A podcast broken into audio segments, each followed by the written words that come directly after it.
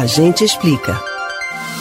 Nesse mês de agosto, a bandeira tarifária da conta de energia já passa a ser vermelha, o que representa um acréscimo de R$ 4,00 para cada 100 kWh consumidos.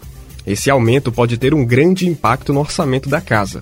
Por isso, é preciso ficar atento e mudar alguns hábitos se quiser economizar na conta de luz.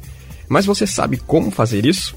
A educadora financeira Viviane Silva explica a convocação é para que todo mundo participe desse consumo consciente. Então, cuidado com essa lâmpada que muitas vezes está ligada sem ter ninguém no ambiente. Abre todas as janelas, abre todas as cortinas do ambiente para a gente aproveitar a iluminação solar para que a gente possa economizar energia elétrica. Quando for para o ambiente, se tiver todo mundo querendo assistir o mesmo programa, estar no mesmo ambiente, ou seja, a gente vai estar usando a mesma televisão, usando a mesma lâmpada, e fora que a família vai ficar muito mais unida.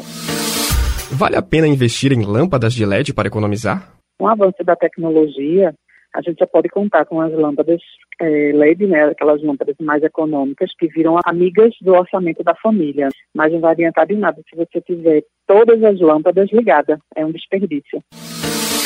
E sobre o uso da geladeira, quais seriam as dicas?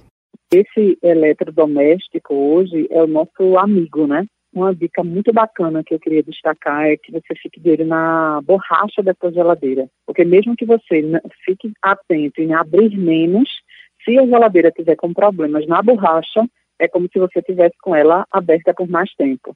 E a segunda dica massa é que você pense o seguinte: eu, eu, vou preparar uma refeição, eu vejo o que eu preciso rapidamente e pego tudo de uma vez. É o máximo de coisas que eu vou usar para aquele momento.